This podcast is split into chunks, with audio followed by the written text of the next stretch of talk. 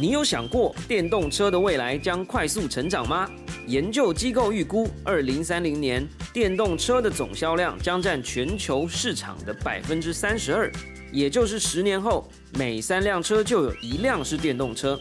今年十月二十到二十二日，在南港展览二馆办理二零三五 e Mobility Taiwan 台湾国际智慧移动展，展览将完整呈现电动车跟自驾车生态系。你所熟悉的电动车相关厂商都将在展览中亮相。想了解全球电动车最新趋势，以及台湾在电动车与自动驾驶的研发成果和最新技术，欢迎十月到南港二馆参观。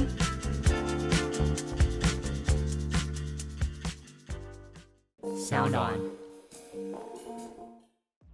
当然。你去了解大家支持你去学的东西，大家支持你去看的东西，你你你你去消费的，你看的书，你看了 YouTube 频道，那些 YouTuber 大家都认识哦。你看那个哦，我也看那个，It's fine, It's great。可是我觉得大家要留一定的空间去 respect、去 support 一些人在做着一些大家好像不太理解，说为什么要这样，而且哎奇怪，还有人支持他。我希望。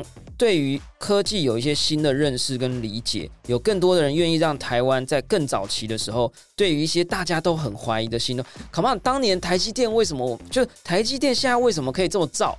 是因为当年他们也做了很多人怀疑的事情，叫什么晶圆代工？OK，所以我们需要有一些这样的人。科技创新娱乐，各种新奇有趣都在宝博朋友说。嘿。你听宝博朋友说了吗？Hello，欢迎来到宝博朋友说，我是葛如君宝博士。这是最好的时代，也是最坏的时代，双城记。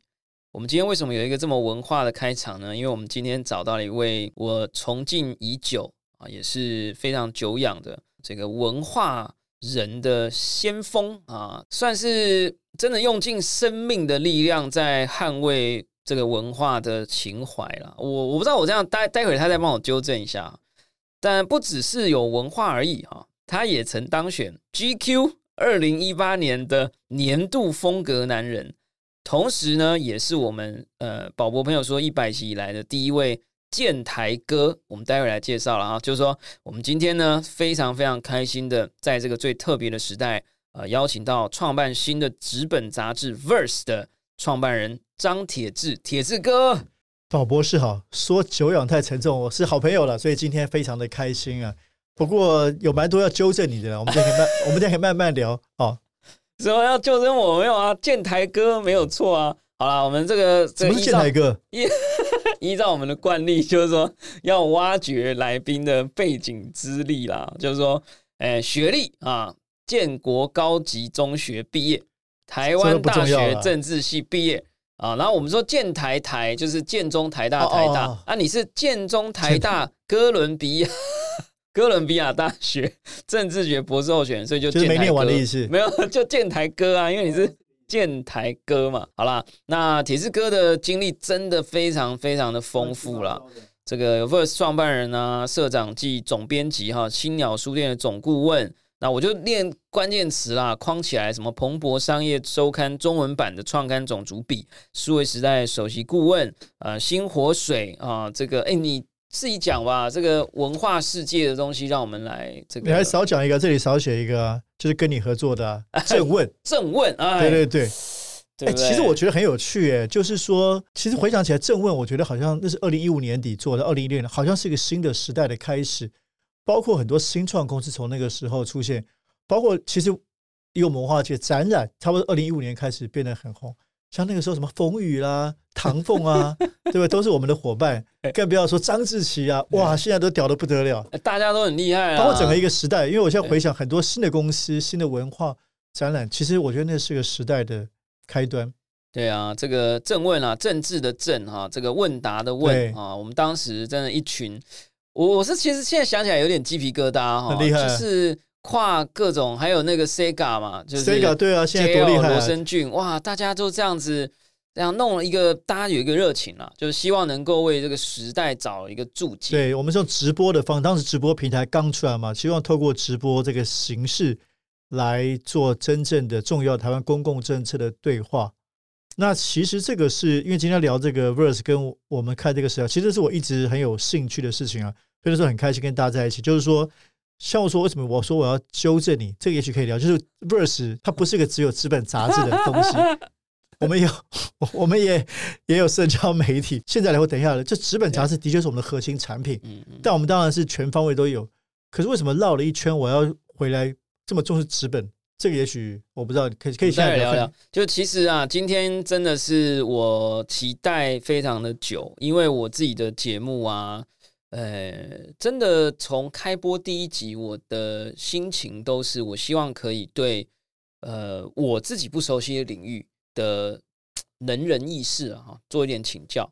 像我们一开始就找经济学家啊等等，那我们现在找到铁志是因为哈，呃。我我们待会会聊很多东西啊，包含 Verse 的杂志了哈。那呃，这个我帮你念一小段啊。这是一本属于这个时代的杂志，是一个文化的时代。Verse 是一个全新混种的文化媒体，是台湾新文化地景的导览者与记录者，这时代诗歌的书写者，也是新议题的设定者。有点欢迎大家，不会，我觉得很棒。大家就一边听呢，哎，可以边搜寻哈，V E R S E 啊。那最近刚好在群众募资啊，欢迎大家研究一下。待会我们可以多聊，先跟听众朋友解释一下。刚刚那个，哎，铁志哥自己有节目嘛？对不对？有节目，有节目。Podcast，对。我们现在有一个节目叫做《买位》，买位是一个 Podcast 节目，每一集访问一个厉害的人。那这个是跟这个汽车 Lexus 品牌合作的一个节目，太棒。但我们我们自己杂志会推出一个全新的节目，下周会推出，等一下就会可以。全球第一次公布哇！因为对吧？我还想说，哎，节目一开始就要重磅公告了吗？没有啦，先跟听众朋友分享一下为什么我今天很期待，然后也想要邀铁子哥来。然后大家可能会以为说，哎呦，宝博今天聊文化哦，不讲 NFT 了吗？大家被骗啦！今天还是跟 NFT 有关，但我我会跟大家讲清楚为什么了。就是说，呃，有一天晚上我在刷 Twitter 啊，那。我的听众朋友可能有很多人知道，就是说 NFT 现在市场非常的膨胀啊。我跟铁子哥分享一下多膨胀。呃，有一个我们现在最大的平台叫 OpenSea，百分之八十以上的 NFT 的交易量都是在 OpenSea 这个平台。就想让它 NFT 世界的最大虾皮啊，或者 eBay 这个平台呢，创立了大概两到三年。它的第一个十亿美金花了就是两到三年，我忘了大概两年还是三年。第二个十亿美金花了一个月，第三个十亿美金的交易量花了不到一个礼拜。所以它的成长的速度是是那如果它是一个曲线，那是一个超级陡峭的曲线。好，那我今天为什么我有一天滑 Twitter，我就滑到在这个 Open Sea 的这个大 NFT 交易市场里面，三十亿美金交易额里面贡献了八亿美金的，是一个叫做 Art Blocks 的系列。它是一个叫 Jeff Davis 的一个算是半创作者、半商人、半艺术家，也是一个蛮酷的人哦。就是一个有人说他是艺术商人啦，有人说他是商人艺术啦，我们就不管了。他创办了一个 Art Blocks 的一个有点像 brand，一个像一个品牌。然后呢，他从自己开始邀了很多的演算法艺术家，利用 Art Art Blocks 这个品牌名称哦，就是它有点像一个 brand。比如说这个这个 Under Armour 或 whatever，它就是一个 brand。然后呢，这些艺术家就是可以推出一档又一档的作品，它有点像以前的制作人、制作人或者是那个。音乐品牌厂牌，厂牌 label 对 label label 对它对它是一个 label。然后呢，哇，这个现在已经有一百将近一百超过一百六十几档，然后可能艺术家加起来可能快要百位或者超过百位，非常非常的高。然后我那天刷 Twitter 的时候就刷到，就是说，哎呦，Jeff Davis 说，我我我我回去讲一下，就是说他卖了很多钱是一件事，艺术家很多是一件事，作品已经超过几万张作品。收藏者更是来自全世界各地，几万人哦。然后那个交易金额，我刚刚讲八亿美金哦。然后呢，他就抛说：“哎，我们接下来 Art Blocks 的作品系列有可能会在实体世界里头展出。”哇，你知道，大家就说：“哇，有一个艺术展，而且是 NFT 艺术展，然后是 Art Blocks 这个知名厂牌。”然后底下哦，那个整个 Twitter 都疯狂了，就是所有支持者都冲上去，在他底下留言说。来我的城市。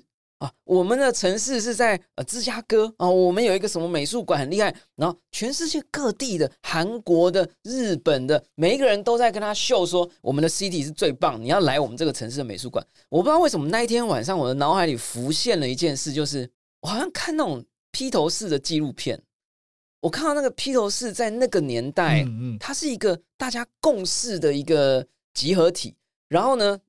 所有人都希望披头士可以来我的城市里演唱，所以我今天就，然后我就想到铁之歌，因为我热爱摇滚乐。对，然后我就发现 NFT 好像是一种类文化的产业，那它的成长跟变化很可能会进入一种跨越语言、跨越地域的一种共识文化。这件事情在人类历史上好像不是第一次发生。我想了解以前发生什么事。OK，哎，所以。跟我们聊一下吧，就是说我们这种没文化的人，别闹了。当年这种 Beatles，或者你有经你你的年龄，我当然没有，你看起来是没有啦。但是我有经过五月，我经过五月天，什么 Nirvana Nirvana 哈，听说发音要发清楚哦。最近在 Podcast 聊到这个发音不清楚会被干掉。Nirvana，跟我们讲一下你的摇滚背景。对啊，对啊，对啊，因为你刚刚。哎，只讲到我的现在做 verse 嘛，可能大家不知道为什么突然找我来讲摇滚乐啊，这也是因为我自己喜欢摇滚，然后出过几本摇滚乐的书。实际上，我明年会出第三本。啊，你刚刚讲 Beatles 有趣，是我最近正在帮一本 John Lennon 的书写导言。John Lennon 找我写啊，不是，这是中中中文出版社，做梦啦，中文出版社。对，就是我觉得宝博士这个这个点非常有意思。我相信这个现在 NFT 变成一个。一个某一种群体的这个疯狂，其实此前此前当然不只是摇滚乐了，但摇滚乐确实有个非常强大的吸引力。像你提到 Beatles，如果大家有看过一些纪录片的话，那个是非常夸张的，就是所有的少女在那个他们旁边的哭啊，几乎是近乎歇斯底里啊。那其实一代又一代，那我觉得，因为这可能就是我觉得很有趣，跟可能正好是我们今天觉得科技跟文化的关系。因为其实文化是什么？文化其实是某一种动员你的情绪跟情感嘛。其实一般来说，科技是比较理性嘛，对不对？其实科技比较少会这样的感觉，因为科像你们这种是理工男嘛。对，那文化、小说、电影、音乐，它恰好是牵动我们比较内在的情绪。那摇滚乐它除了它比文学不一样的时候，包括它有帅哥，它有偶像的包装这个事情。哦，现在现在 BTS 也一样嘛，BTS 现在一样打破这个语言，一个韩团可以在美国、欧洲这么红，是很特别的事情。然后再加上音乐，音乐又比其他的东西，比电影、比绘画、比其他艺术形式更能够，因为音乐是一种身体的东西。各位知道，就为什么摇滚乐出来，摇滚乐一出来是谁？是猫王，这大家都听过。猫王为什么可以震撼？是因为猫王还会扭屁股，对，因为他等于是让年轻人重新去认识自己的身体。猫王是一九五零年代出来的，一九五零年代其实美国战后刚刚复苏，整个包括广告业、包括牛仔裤东西刚刚出现。所以你要知道，其实摇滚乐一开始就是非常跟青少年文化 （teenager） 是非常结合的。历史上这是第一次有青少年的文化，之前没有嘛？十九世纪古典的文化，你说电影、歌剧啊这些，对不对？没有。那其实二十世纪初期是爵士乐，也都不是以青少年为主的。但是当摇滚乐一出来的时候，五零年代以猫王为主，它就是一个去动员青少年的自我认同。只要我喜欢，有什么不可以？青少年的牛仔裤，哦，就是一种青少年对成人世界的 rebellion，一种背叛，所以它是非常再加上我刚刚说它的节奏感啊，它是从黑人音乐来的，所以非常的 sexy，所以这种对于情感加上身体的动员，我觉得就会让整个人那种着迷。那 Beatles 呢，可能大家比较少知道，其实他们早期也是深受五零年代那种老摇滚的影响，再加上他们又是我刚刚提到那种偶像包装形式，所以他就把整套从身体到包装到商业形象一整套。所以创造这个，其实回到你今天的主题，他甚至当时字典里面创造一个新的名字叫 Beatlemania，mania 就是狂热嘛，M A N I A 是狂热，所以有一个字叫 Beatlemania，披头狂热。哎，对，太棒了！所以我就要来问你，当年在音乐的世界或者文化世界里，是不是也有人曾经讲过，这是一种 Beatlemania 是一种泡沫？就是说，你知道我，好问题，哎，就是你看我们呃区块链世界人很衰啊。呃，比特币起来的比特币泡沫，嗯，哎，DeFi 起来，DeFi 泡沫，NFT 起来，NFT 泡沫。这我也想问你，等下是不是泡沫？对 对嘛？所以我觉得我们今天这个交流非常有意义。我就还问你说，有有一种泡沫的形式，的确，就当时大家不会这么说，可是回头来看，它的确有一些呃，Beatles 大家一个团不算，我们举个最具体，比如说朋克，对，朋克音乐是在一九七零年代、七六年、七八年出现的，比如最有名的很像这个 Sex Pistols 性手枪的 Clash。那其实可能跟这个虚拟货币不太一样，是今天文化是什么东西？文化就是有一个人做的音乐很屌，他本来小众，后来大家喜欢他，哎，他中了，他中了之后呢，就大的唱片公司会觉得说，哦，这个团很屌，所以我要去培养更多这样团，或者我把更多团做成像他那个样子，所以就有一连串的跟风，所以它变成一个风潮起来。可这个风潮的确，因为很多唱片公司做出来，它不是真的说能够打动这么多人，所以这种风潮蛮多的，一下就消失了。两三年之后。那包括你提到 Nirvana 也是一样，Nirvana 那个时候那个那个乐风叫 Grunge，那 Grunge 九十年代初期出来，有几个团红，Nirvana 很红，Pearl Jam 珍珠果酱很红，哇！唱片公司看到这是新的潮流，我要去搞很多这样的团，所以它也变成一个短期的风潮。就过了这几年之后，就没人再提 Grunge 这个风潮了。那当然最屌的团像 Beatles、Nirvana，他们音乐会留下来，可是说那个风潮的确是它有一个短期的现象性。哇，我觉得太多东西可以聊，因为什么？因为你刚刚说跟虚拟货币不一样，我跟你讲一样啊，是因为有大的企业操作。你刚刚所有的描述啊，你把那个我我我把它翻译成虚拟世界的语言，好啊好啊，就是我现在是来学习的。二零零八年有一个叫做中本聪的人，哈，我知道，那他本来也是很小众，一群人在搞什么电子货币，哎，突然间他好像就成功了，然后成功了以后呢，就开始有越来越多人加入，然后有一个大的厂牌投资公司叫 Coinbase。然后呢，跟这个 Elon Musk 就加入去买了很多的币。那大家看，哇靠，那么成功，那我也出一堆自己的币好了。那就有什么莱特币呀、狗狗币呀，你懂吗？那么一模一样。然后很多人就说，哎，这个泡沫，哎，到最后呢，其实一千种、一万种币里面就留下那一两种。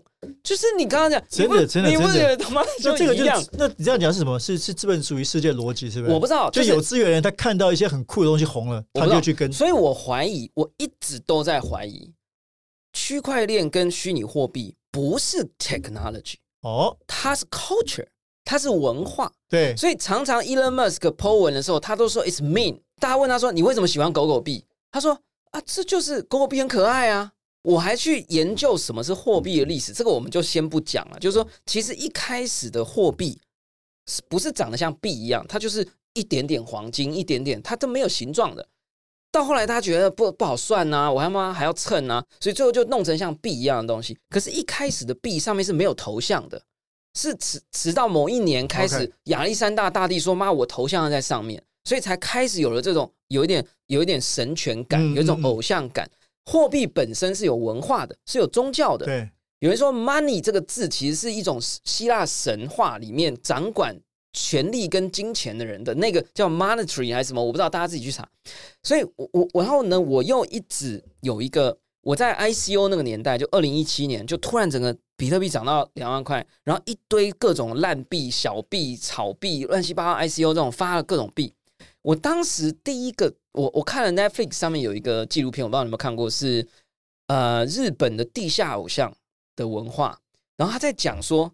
日本有很多那种比较就什么奈良小镇啊，whatever，然后呢，他们会有一种地下偶像的文化，他们支持一些少女或团体，然后认为他们有一天可以站上武道馆，然后就有一些大叔会妈卖了房子去支持他。哦，看过那个，对不对？你知道？然后我那时候就觉得，Come on，it's ICO，因为我那时候一直不理解，有一些币就很烂。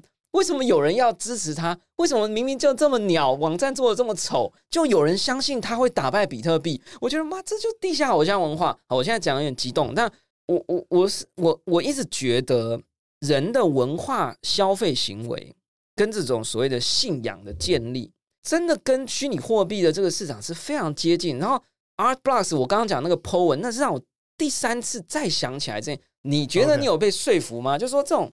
对不对？有是不是有点相近？相近，相近。可是你刚刚那句话，可能你说那个虚拟货币这些不是科技，是文化，对不对？可我这句话我觉得对也不对，因为其实本来什么都文化嘛。因为文化其实就是人的行为所累积的，对不对？所以我们说什么叫台湾文化，是台湾人的生活方式嘛。所以当这种科技圈的某种行为变成一种 pattern 的时候，它就是文化。所以为什么我们我们开玩笑说，我做我做 verse，我做 verse 是文化杂志，可是不是你想象中传统那种在两厅文化。而是我们关注，包括科技，包括商业，包括新创模式。所以对我来说，这都是文化的一种。我们想要去理解台湾当代的生活样貌。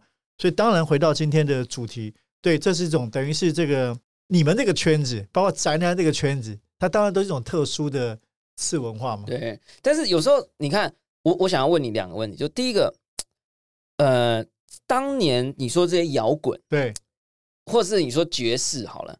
当年是不是刚出来的时候也被称作是次文化？就是是不是所有的主文化在成为主文化之前都是次文化？是吗？Exact，是是是。OK，那我就很好奇，就是说，那其实我刚刚已经问过，但我还想要再深入一点，就是说，所以早期你说五月天刚出来的时候，或者讲披头士刚出来的时候，这些老音乐人是是怎么去？批评他或不相信他，我想知道那一段时间发生。就比如说，像我们 NFT 嘛，我们有时候我都很客气啊。我每次见到文化人，我都要说：“哦，我们 NFT 不是艺术哦，我们是创作品啊，呃，收藏品哦。”或者不是艺术，其实 NFT 本来不就是跟因为他们会觉得，他们会觉得自己的领域备受侵犯呢。就是说，你不想要艺术是我说了是艺术才算好。那我们就问说，音乐圈或文化 OK 有没有就是说？呃，没有厂牌支持的音乐就不是音乐，没有摇滚厂牌出版的团就不是摇滚乐团。有没有这种就是次文化里还有这种嘛文人相亲这样？那一定有哦。其实回到你的这个问题，就我觉得非常有意思。就说摇滚乐一开始，它当然是一个次文化，甚至是对于正统的秩序来说是，比如说在五零年代也有那种比较传统一点的。的音乐啊，他们叫 Timpan Alley，就比较传统那种保守的音乐。那你觉得你这个什么东西啊？对不对？你之前也不一定会弹弹吉他哦。那更别说到了朋克，更是这样。朋克就是大家觉得不会弹音乐的人，他其实技术很烂，和弦很烂，可他们的他们的 power，他们的思想是非常重要的。那其实整个一九六零年代，哎，这跟这个科技有点关系，大家可以讲到一九六零年代就是这么一个次文化革命的年代嘛。新的思想，包括最早环境啊、嬉皮啊，这都是一种次文化嘛，对不对？主流文化觉得你们这些人怪怪的，因为他们本来想要挑战，不管是音乐，或者说音乐及其生活方式。我相信今天我们要谈科技，谈 FT 也是一样，就相信这个摇滚乐人，他其实不只是音乐，他其实是带着一套生活的方式，对他生活理念。那这个对当时的主流也一样，不止对音乐，对主流生活方式也觉得你们这些人很奇怪，从服装造型、奇装异服。从你们嬉皮喜欢住在一起做公社生活，喜欢这个这个 meditation 啊之类的，这个对主流化当然都很奇怪。但现在都成为主流了，瑜伽、环境、meditation、spiritual seeking，这都是主流。那不要忘了，科技也从这边来的。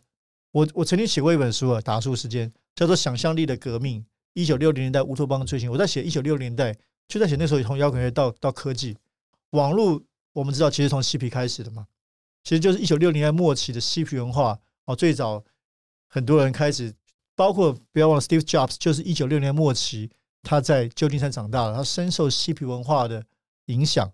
那嬉皮文化是什么？嬉皮文化想要追求就是一种大家打破人跟人的隔离，想要创造 interconnected community，一个彼此连接的社群。觉得过去那些资本主义他们树立很不应该，所以应该彼此连接。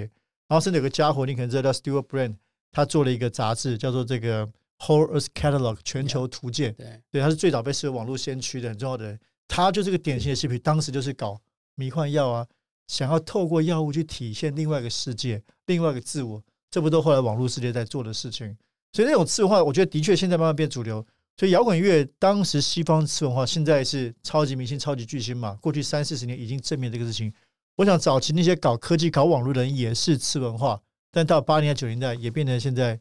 主宰这个世界的人，所以你应该要天生很喜欢区块链啊，很喜欢 NFT，因为我觉得我们越复杂了。我们同一国的嘛，对，不是，因为技术门槛变高了，对我们这种没有理工思维的，不是嘛？我不知道，那那就是我先讲，就是说区块链跟 NFT 其实就是大家对于现存的经济结构啊，我们想要打破它，对吗？然后呢，我们创造一个我们自自存自己的。这个金融秩序啊，或者不能这样讲啊，这个今晚会有点生气啊。就是说，就是一个我们自己可以修改它，我们可以自己建造它，我们可以自己选择接受它的这样子的一种，我觉得也是一种反叛。所以你是一个信仰者，我你说非常相信这个。你说我当然是信仰者，不然我怎么可以录一百集？我们不只是我回去第一集开始听，不是不用不用不用，对对，我我挑几集给你听。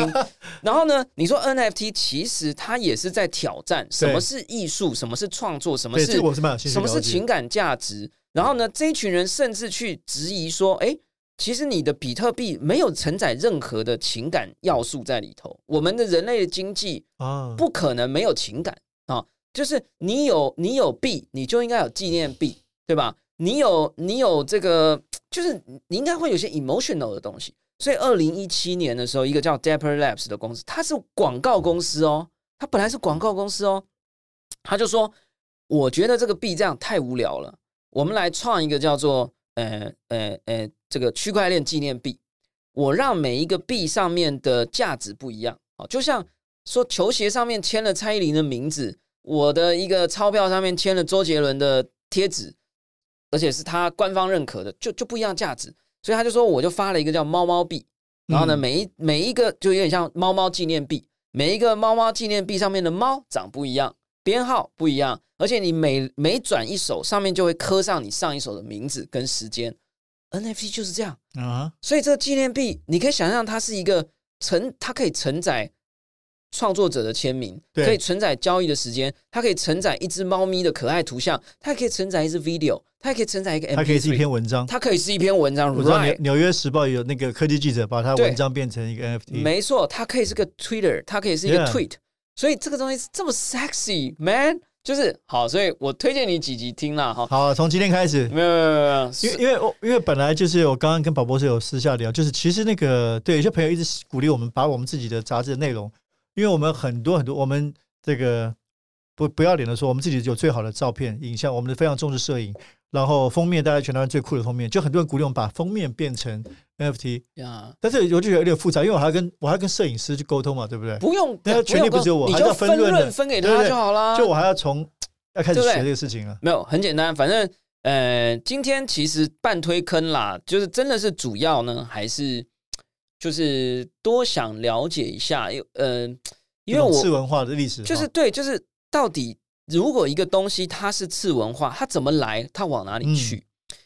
呃，尤其是就是说，你说音乐好了，其实我们也讲到，就是说，其实摇滚乐在当时它不是只是一种享受，它不是只是一种情感，它最后变成一种改变政治、改变社会的一种推力。对，你知道，如果我们的听众有人是区块链的信仰者，这是我们的 belief。我们觉得这个东西可以拯救我们，可以拯救我们脱离这个无限量 QE 钞票一直狂印，这是一种我们现在的社会的一种一种一种局限，我们控制不了，我们很痛苦，所以我们要投入一点我们的力量。大家当年会不会也觉得说，我听 Beatles，我听摇滚乐，我听朋克的音乐？这代表是一种无声的呐喊。当然，当然啊，这关于这个要推荐另外一本书了。台湾写摇滚乐最有名的书叫《声音与愤怒》，摇滚乐可以改，摇滚乐可以改变世界吗？哦，这个大家可以去找一找。就是你刚刚说的，就是摇滚乐的乐迷们、创作者们，当然是相信他们那时候有时候，尤其六零年代会说 “A song can change the world”。那是怎么改变呢？其实那本书《声音与愤怒》，而且我的书了，里面有写，就是说，倒不是说你可以推翻政府。或者改变法律，这个虽然有时候也可以，更重要是说改变大家的信念嘛。其实世界就是人组成的嘛。如果大家都有同样的信念，这个世界当然就被改变了。所以你刚刚说过，不管是摇滚或者 NFT，现在到底它会往哪里，而且往哪里走？就往哪里走，就两个命运嘛。一个就回到我们刚刚说的，如果它就是短期的风潮，那就没了嘛。那如果它改变了大家的想法，它就变成世界的主流嘛。就现在摇滚乐 YouTube 啊，到什么其实都是主流嘛。或者说五月天以前是地下乐团嘛。当你足够强大到影响到大家都成为你的信徒的时候，那你就主宰了世界嘛。我第一次知道，完蛋，我真的是要跟你道歉，我没有文化，我不知道五月天是地下乐团。因为我跟你讲，我跟五月天的第一手接触，我以前念淡江大学的啊啊，我第一次知道五月天呢，是我可能大一的时候，才刚妈一个新鲜人啊，屁什么屁都不懂。然后有人说今天晚上体育场有表演，有一个叫五月天的，然后呢。但那个时候他们已经蛮红了。我大学是我二零零三年毕业，所以我一九九九年对已经红。所以你你现在突然跟我讲说五月天以前不是这种就是乐团，他是他们是乐团，然后也是他们的确是他们第一张就是滚石唱片发行的。对啊，那可是也是现在地下圈混啊，真的吗？对，包括他们还没真的在滚石之前，比如说有一首歌就被叫你知道角头音乐吗？嗯嗯，角头音乐这个独立 label 嘛，其实在九九七年九八年就会有出现一张选集，里面选了一首五月天的歌。哦，所以他们也是先在这个地下这个圈子，然后滚石看上他们，所以滚石发行他们第一张专辑，第一张就大众。哦，其实其实像 Nirvana 也是，Nirvana 也是先是在西雅图，然后他们都是所谓地下乐团，就在那种自己搞 band 嘛，然后自己去玩。那有一天在唱片公司 label 发行了，哎，那你就红了。有没有那种？我先乱讲，就是说有没有那种？我待会再聊正正常的，就是说有没有那种地下乐团混，然后 label 看中了，然后发一干就不红的？那很多啊，很多啊，不红当然很多啊。哦，对，其实能够红就那么几个。你想想看，你随便讲，台湾现在有这几年，那有没有那种一开始不红，哎，后来又红了？因为我们虚拟货币很多这种啊，NFT 也是，其实什么都有，呃，都有，有有也有，就是说他到第三张专辑大红，前面两张大家都 不太知道他。哎呀，对。对，所以，我我想要来跟你问一件事啊，就是说你自己个人有没有经历过那种信仰的冲击？什么意思？就是说，因为很有趣哈，就是说我们现在 NFT 圈呢，哈，真的很新。我不喜欢“圈”这个字，但是说我自己觉得很妙啊，真的印象很深。我有一个学弟，他台湾知名的 indie game 的游戏设计者。你想 indie game 不是应该很懂 indie 的感觉吗？他就独立游戏嘛，啊。呃，对我们来讲，我们就是 indie economy 嘛，啊，对对，哎，对吧？我们 indie indie economy 嘛，哎哎，我们可以来出一本这个，对不对？可以出一本，可以。对，然后他他竟然就是说，他觉得 NFT 是这个世界上最大的庞氏骗局啊，他觉得这个东西很像庞氏骗局。然后呢，又包含我有一些做早年就在玩比特币的，然后呢，他们就也觉得说 NFT 你就等着它崩盘吧。你知道我就是那种一股气，我就觉得说，我还在底下留言说，你们千万不要忘了，你们第一次认识比特币的时候，你是如何气愤的去跟别人讲说，this is the future。你不要忘了，你当时怎么看别人看不懂比特币。我现在站在 NFT 的世界里，我就是这样看你。当然，没有人知道未来什么，所以我想要问你，就是说，你有没有经历过？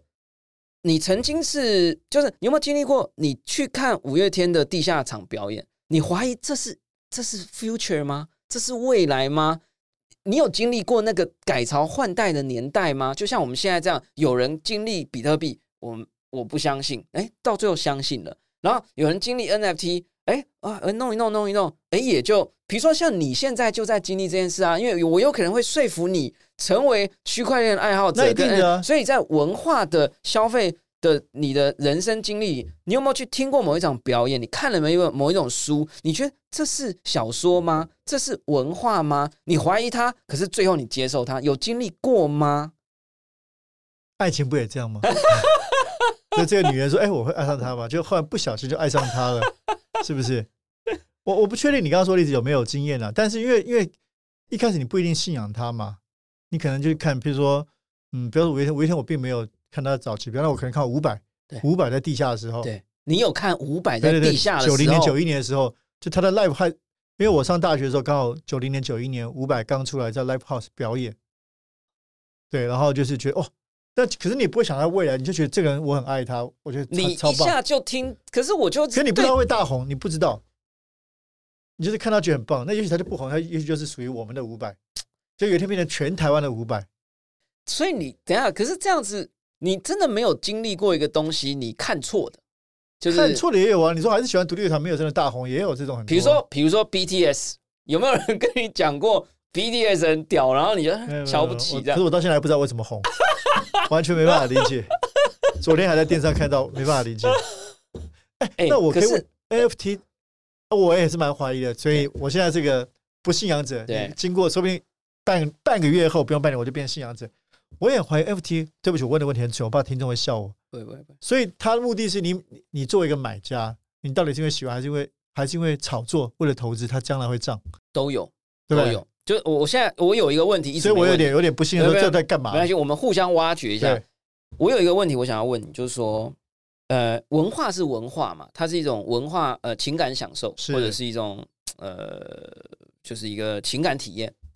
但是为什么？到最后都变成了一种商业或者经济，必然是因为这个里面有很多的钱的 opportunity，所以，所以我我想要问说，嗯，从你从文化人的角度来看，或者我我现在我有点抽象了，就是说，比如说五月天，我们不要谈五月天，五月天被五月天告怎么办啊？对 啊，就是呃呃，Beatles Beatles，就是说当年从很纯粹的音乐实验跟理念的实践，我相信到最后，Beatles 这这个 Beatlemania，我不知道这样发音对不对？对，肯定也创造了一个非常巨大的经济体。当然，当然，或者是猫王的年代创造了一个非常巨大的经济，它是到底多巨大？它是会有一张唱片，然后五百万台币吗？就是因为我们 NFT 世界的人就会被人家质疑嘛，你凭什么一直妈一个一个 JPG 啊，那个 Crypto Punks 的系列，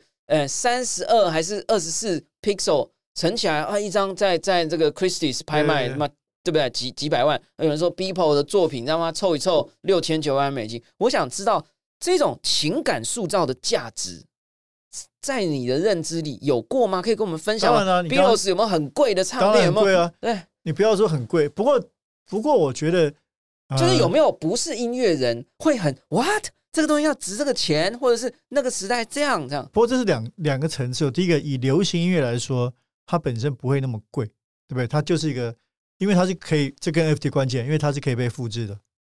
对，可是它的累加起来可能累计起来可能钱很多。一张唱片就是一张唱片嘛，它可以出个，所以它是靠量嘛，五百万张。一千万张，它创造很大的金钱，可是，一张并不会那么贵嘛，因为它是被复制的嘛，所以一张不可能拍卖那么贵，除非它是某一种稀有的，对不对？比如说 Beatles 的手稿，哎呀，那就那就可能拍卖进入拍卖市场了，哎呀，所以这里有个问题嘛，就是量跟稀有性的问题嘛。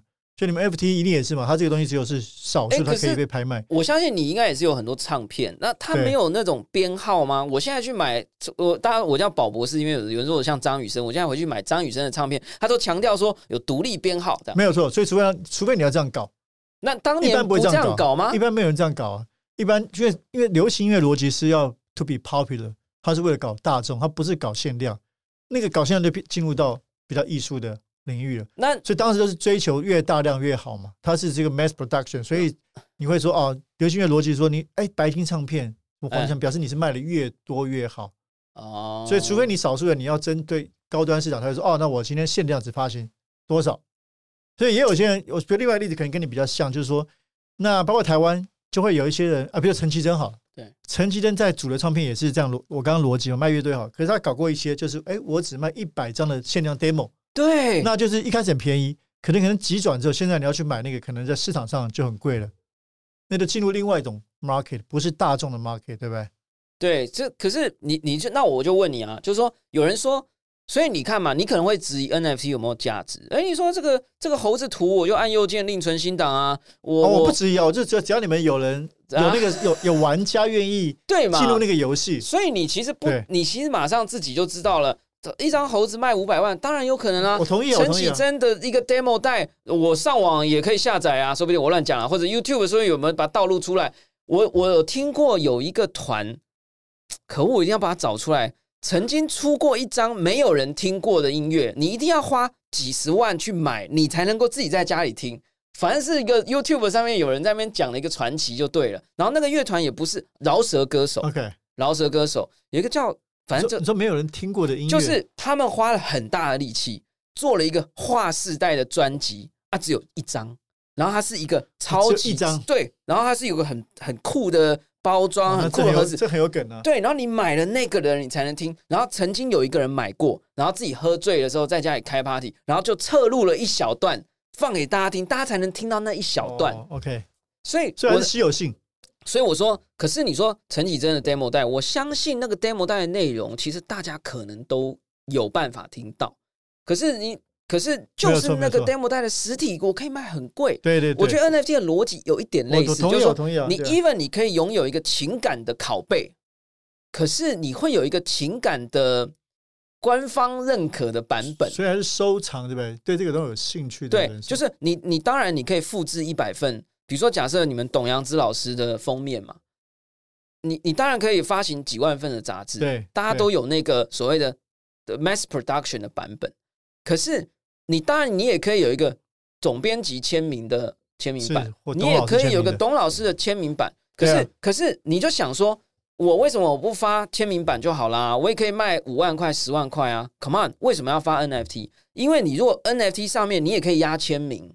然后呢，你用你的官方的渠道跟大家讲说，这个是 Verse 官方认可的，在区块链的很久远的历史上，就只有这一份是这一期封面的正版数位的拥有权加内容。所有人，你以后你去下载、复制，你去再 mint 一个 NFT，很抱歉，那个不是我们认可。对对对对对，就是这样啊，这个价值，而且你可以，你可以，而且你可以一个 moment，你接触到全世界的 NFT 的藏家，你你难保不会美西、美东、委内瑞拉，还是这个最近有一个比特币的小王国，对吧？呃，不能讲小了，就是说，呃，我每次都忘记萨尔瓦多，对不对？说明有人是台湾粉啊。对不对？他很喜欢我们台湾价值啊，他认为台湾价值是未来五十年的这个独立独立型文化，啊对不对？好，他就收藏了嘛。可是你卖实体杂志很难这样做，是是是，对吗？推更成功，是不是推更成功了哈？哎呀，你这样一下就推，我没有我我其实想，我是想想想了一阵子啊，我觉得只是缺乏一个动力去做这个事情。其实，所以你就推一下就对了。我觉得大家系出同源啦哈。所以啊，哈，这个很开心，我们今天也应该算是留下历史的印记了哈。我们有一个这个文化，我不知道别人讲你文化人是一种不会没什么问题，没什么问题。我觉得标签对我是不太重要。对啊，别对啊，对啊，就是文化人，就是文化人与科技宅的的一个碰撞了哈。那不小心把铁子哥碰到。这个区块链的邪教，没有没有没有，因因 一直很有兴趣的。我们想要我最有趣的这种探索，所以我们最近也做 NFT 报道，也有报道宝博士。对对，所以就也跟我们介绍一下吧。就是说，其实我觉得你身为一个，我觉得反叛者这三个字可能有点太重了。但就是说，你其实是一个很愿意做大家探索者，对探索，就就大家会看了有点说，哎，你你为什么要做这个？所以跟我们多介绍一点，就是 verse 吧，就是说。也许我们在我来了解的过程，我也可以给你一点 idea 哈。说之后，也许你们做 NFT，哎，就应该要怎么玩啊？因为你看最近很多平台都进来，说对对对，Force 他之前就是他采访那个 Winklevoss Brothers，一个 twins，一个双胞胎，地表上拥有最多比特币的双胞胎，他就把那个。封面跟他的拍照，记者通常会帮他们拍人像照嘛，就把那一张照片拿去 NFT 化拍卖，三十三万美金就入袋了。对出版社来讲，多开心，对对对吧？然后这个 Fortune 杂志找 People Pleaser 来画一个封面，卖限量好像两百五十六份还是怎么样，每一个都卖十万台币出去，甚至更多。我朋友买了，马上卖掉，转手卖掉，都后悔的要命，因为后来一张，它就是那个封面的数位 NFT 版，就是。好，反正就是很多版。然后呢，他买的时候可能一颗以太，一颗以太差不多十万台币。后来涨到六十万啊，他好像二十万就卖掉了。然后呢，加上今天的消息，《Time》时代杂志不止之前报道了 Cool Cat 一个一个 NFT 的创作系列，然后现在他说要跟很多艺术家哦一起合作，推四千多张 NFT。然后呢，你买了这 NFT 的人，你可以拥有一年的什么无限阅读权。OK，加上。加上你可以参加 Time 举办的文化活动，或者是一些这种这种 exclusive 的一些 event，所以我们来多了解一下这个 Verse 吧。就是说，你当你跟我们介绍一下 Verse 是怎么样的一个时代性的存在。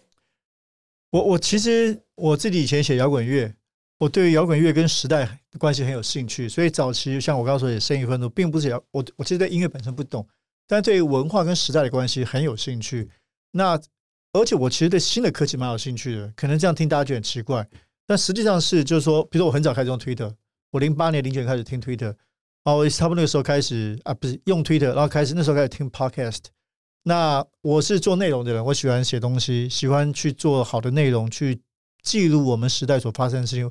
我想要理解这个时代发生的事情，所以譬如说我们刚刚提到正问，二零一五年，谢谢那时候罗生俊的邀请，跟宝博士跟很多朋友。直播刚出来，我们用直播去讨论严肃文化议题。然后我二零一五年我也同时当时跟朋友做了报道者，报道者是一个纯网络的。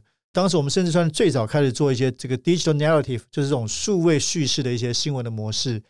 然后我甚至我在二零一七年很早做 podcast，因为我喜欢 podcast 嘛，我一直在听，我都觉得这个东西很迷人。所以二零一七年跟数位时代合作做了做了 p 哎，那时候也访问你过，对，上节目来谈科技与书。所以，对于其实对形式的尝试，我是很有兴趣的。去年初，我就想要做一个新的媒体，因为我觉得台湾这十年，过去十年，因为去年二零二零年嘛，我觉得变化很大。我们说“文创”这两个字变新的一个关键词，新创、商业新创也是，甚至新的生活方式、新的价值理念，比如说小农啊、独立书店，我觉得这是这十年非常重要一些一些观念。但我觉得没有一个媒体去很好的回应这新的东西。可能每个媒体有他自己回应的小块，有专门报道设计杂志，有做新创的啊。但是我觉得，像我们大家，包括宝博士也是，其实大家可能什么都关心。你关心吃喝玩乐，关心文化艺术，digital art，你也关心商业模式。那有没有一个媒体可以做这个事情呢？所以去年我就比较比较大胆的，就是做了这个事情。那也没有什么什么大金主，就跟两个朋友一起，这个他们出钱了，这是我的梦想，做了新的媒体叫 Verse。那 Verse 就是一个第一个。我们的核心产品的确是杂志，是双月刊，这个非常有趣。为什么我绕了一圈？我做过直播，做过网纯网络，还是做纸本？讲白了一句话，大家可能很难理解，就是它是变现模式。哎呦，对，网络变现吗？怎么变现？其实非常困难。大家都知道，台湾的新媒体都在烧钱。网络赚钱两个方式嘛，一个订阅，台湾很少媒体做订阅啊。比如说，我们大家知道，过去是科技导读做订阅，其实其他媒体台湾很难做纯订阅，不像国外。我也花钱订了一大堆 Economist 或者 Wild，但台湾很难。那你网络第二个模式就是靠流量嘛？那我要做文化媒体，我不可能去冲流量。在台湾冲流量，大部分都是变成农场或者变成琐碎的新闻，你要耸动的标题。而我不想走那个，那我觉得杂志反而是变现，很多杂志倒掉改成网络，我觉得那个都不对的。我觉得如果你杂志做不下去了，我觉得你改网络你也很难活，因为表示你做不出好内容。那我有信心，我做杂志会卖。做一本跟卖一本，所以我说它是很清楚的变现模式。因为我们做的比别人更美，而且我变得更贵。我在一本三百多块，其实很便宜啦。哦，可是我们就是做做把它，我觉得把杂志当做一种用商业语言是一种新的体验。我们从 size 长得跟大家不一样，format 到里面的呈现，所以设计美学很重要。而且在这个时代，你文章必须要好，必须要长，还不能短，因为短的话上网看就好了嘛。所以 Verse 就是想做深度报道跟特殊的美学。那也很感谢，我们的确就是每一期都是在所有杂志类的第一名。哇！那他他双月刊，当然杂第一名就是上上下下了。说实话，只是你能够有一天打败理财、打败色情杂志第一名，这个我自己觉得蛮感动的。我们 T T 唐面封面去年八月是唐凤，还有另外两个，一个是艺术家郑中荣哦。那所以这个我因为成本比较低嘛，所以我做双月刊，因为没有太多的资本。那可是我刚刚讲到，我们当然也同时做，我们做 social media 做的很好，很漂亮的图，就是做 IG 的动态啊什么。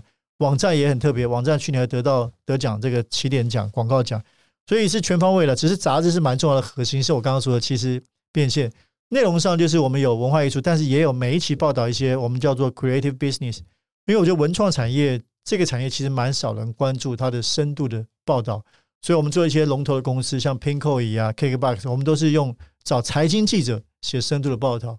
那我觉得最近我们会希望做更多关于科技新创跟文化之间关系，所以。很希望跟宝博士多多的交流对啊，很棒啊！因为其实我觉得，哦，对，刚刚讲对不起，就是目现在募资到九月底，募资就是说，其实募资是什么意思？就是第二年的杂志订阅，我们第一年做的还不错，做六百九十万，有很三四千人订阅。嗯，那现在是第二年即将结束，也希望大家可以支持，在挖背上。我本来要帮你 call to action，你就自己讲，没关系，我讲更有力。不是啦，因为我我其实一直觉得啦，嗯。这个这个时代啊，呃，大家要有一种能力去 appreciate，有一些人正在做着一些你好像有一点看不懂的事情。嗯，因为，嗯嗯，感动你去支持一些大家都觉得理所当然的事，你去消费一些大家都觉得理所当然的事，当然也很好。可是这样子的东西，往往机会没有那么多了。哦，就是说。我我我我自己常常有时候我我要在家里跟我太太分享这个我的一些心情的时候，我常常跟她讲说，我真的很感谢这个时代，在区块链的世界里，它是很 reward 很多的早期的支持者或投入者。就像二零零八年，你是第一个去买比特币的人，你现在就财富独立了哈。就是，所以我也常常这样跟我的学生讲，我说，当然。你去了解大家支持你去学的东西，大家支持你去看的东西，你你你你去消费的，你看的书，你看了 YouTube 频道，那些 YouTuber 大家都认识哦。你看那个哦，我也看那个，It's fine, It's great。可是我觉得大家要留一定的空间去 respect、去 support 一些人在做着一些大家好像不太理解，说为什么要这样，而且哎，奇怪，还有人支持他。这个时候，我们其实应该要试着去了解它，我们去支持它。Who knows? Maybe 它就是下一个比特币。Maybe Verse 是下一个出版界的。哎，对你这样讲，我觉得很很棒。其实现在已经是啊，我相信现在已经是革命者。就是我觉得这个回到重点很好。从 FT 到 Verse 本身，其实也是一个好像一开始不太有人相信的一个冒险者。那他可能也希望某一种就变成大家的信仰。我们我前两天在脸书写，大家不相信，我们去年成立的时候只有三五个人，但如果一般西装公司的话，现在是二十个人，而且我还没有烧钱，因为我没有钱烧。对，因为有业务，我我比如说跟科技相关的，我其实前三个月有一个蛮好的广告客户是游戏橘子，游戏橘子去年二十五周年，他找我们做什么？就是做写了五篇文章去谈台湾这二十五年来数位产业的变化。他觉得说，哎，因为我比如说我张铁是以前是写评论，他觉得我们可以去有能力去梳理这个文化史。把游戏文化史，所以游戏局自己做了策展，那我们就当然付钱给我们，我们就很深入的、很认真的写了。因为我说我自己的记者有财经记者去写了这二十五年来，我们选了五篇数位文化的变化史。那我发现有一句老话是对的，就是内容为王。因为我们自己有很好的记者，有很好的这个设计摄影，所以其实蛮多人会邀请我们来帮他做做内容的。哦，所以我觉得当我信仰我把杂志做出来。他大家觉得内容很好，其实就会有商业客户来找我们做事情。那我们我们弹性蛮大，所以所以这个有各种，我觉得宝博士刚刚说我是蛮感动的。我们也希望了，就是你这条路当时没有人相信，在这个时代做杂志、做文化杂志是可以活下来的。我觉得很谢谢大家，我相信今天我们也会争取到很多的支持者。对，没有，因为真的是我觉得这个不同领域的人在一起，一定会激荡出最伟大、最。没有没有见过的价值。我其实蛮老派，大家看说啊，什么科技狂人啊，我跟你讲啊，我脑海中的愿景是什么？也不是愿景的，就是我很崇拜的、很崇拜的一个画面，是詹宏志当年跟杨德昌啊，还有侯孝贤那个照片，有一张黑白。我觉得真的是，我觉得真的是台湾，我不知道这样讲对不对？就是台湾历史上面一张，当年政有拍一张那个照片，就是我就是我就。所以每一次只要有这种哎呦不一样的人哦，要做一件很奇怪的事哦，我一定是举双手就进去了。我们要再来做，对吧？哈，Seriously，我们要再来做一件奇怪的事情。对，所以呃，我就也不能讲呼吁我的观众，就是说欢迎大家啊，对 Verse 的这个在做的事情，可以花一点时间了解一下，非常有意思。像他们的粉砖，然后现在也在挖贝上面有这个群众募资啊，就是说大家这个都响应了宝博的这种。呃，推坑啊！我相信有很多的听众朋友也在虚拟世界里，在 NFT 世界里，呃，有了一些收益。我一定会做，今年底会做，是吧？我们的封面 NFT 化。现在呢，我们早一点来认识这个 Verse 啊，那呃，来支持他。这个我们今天这一次对谈以后了哈，我相信我会再更大力的推坑。要要，我要请你当这个我们的这个这个 mentor，我们来做这个事。没有没有没有没有，就是说推坑铁志哥来。多玩一下，其实 NFT 就看它就是个 play，它就是一个玩，就是就像你们当年玩音乐、玩文化，它是一种 experience，对，就它没有很严肃的啊。那呃，我我在最后跟你分享一小段，我们就可以 closing 了。就是说，我自己也算是一个，大家可能觉得我是科技布道者，但是我其实是希望我自己是一个文化布道者。就是说，我认为就我们相其实一样的，我们相信科技。会推动文化，文化会推动科技。我希望对于科技有一些新的认识跟理解，有更多的人愿意让台湾在更早期的时候，对于一些大家都很怀疑的新东，Come on，当年台积电为什么就台积电现在为什么可以这么造？是因为当年他们也做了很多人怀疑的事情，叫什么晶圆代工？OK，所以我们需要有一些这样的人。我一直在想说，怎么样可以让更多的人可以被影响到。所以，我相信你作为 Verse 的创办人，你一定希望 Verse 的内容有更多人看到。那所以你们有线上版，你们有各式各样的方式。所以我作为一个 Podcast 的频道，我一直也在思考这个问题。所以我我后来就看到，我跟你分享，就是我已经讲过大概第三遍，但是大家可以再听一次。就是说，我是受了一个叫 Red Lion 的一个杂志，它是一个线上杂志。然后呢，他希望有更多的人看，他只报道 NFT 世界里的消息。他只他，然后他希望有更多人看他怎么做呢？他所有的文章都是免费的，在网站上。可是他又要收钱嘛，他又要赚钱，不然谁来写呢？所以呢，他就很聪明，他就每一期他就找一个他他应该说他找了一个合作艺术家帮他做每一期的封面，然后那个封面就相当于那一期内容的一个具现具现化。然后呢，封面呢就只限量发售两百五十张，每一张零点零五以太币，大概现在的大概是五。五千块台币，五千块台币，然后呢，你就等于有一万个人读里面，你只要有五百个人或一百个人支持五千块，那你那一期就等于五十万嘛。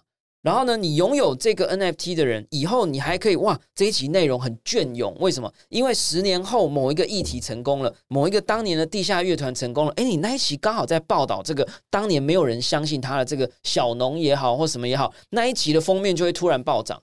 我不要讲，我我当时推坑很多听众朋友，还有很多的这个 Telegram 的我的群组里的朋友，我说你们去订这个东西，你二十期里面你知道一期他讲的那个内容很红。很多人喜欢那个东西，所以回来买这一期的杂志。你那，你那个订阅费零点零五颗以太币。我们今天录音的时间九月二十三号，这些听众朋友手上的杂志哈，都已经涨到这个好几倍了所以啊，真的很开心啊！这个听到铁志哥呢，这个顺利被我推坑或者传教成功了。这个我一直在节目里头呢，都跟大家分享，呃，希望我们能够拥有。梦的感知能力不只能够追随别人的梦，有机会的话也能够成为造梦者。那其实 Verse 这样的一本文化内容的一个杂志，不管是数位的，不管是实体的，在未来都有可能有一些所谓的数位世界里的转型改造，呃的一些机会跟能力。说明在未来，这个纸本的 Verse 会变得非常非常有价，所有的线上内容可能是免费的。而甚至 NFT 跟纸本跟这些内容之间又有一些怎么样的一个兑换的关系，在未来其实都有非常非常多的可能性等待着铁志哥跟宝博还有所有的听众朋友一起来发掘。非常感谢大家收听我们今天的宝博朋友说，我是葛如君宝博士。如果你喜欢我们的节目，欢迎点选订阅，下一集会自动送上给你哦。不论你是在 Apple Podcast、Spotify、Sound、YouTube 或者其他平台听到我们的节目。欢迎给我们五星评价，按喜欢留言或者按下小铃铛追踪订阅。想要听到宝博士专访更多有趣的跨领域的，不管是各种内容或者是人物，都欢迎留言告诉我们哦。我们下次空中见，拜拜。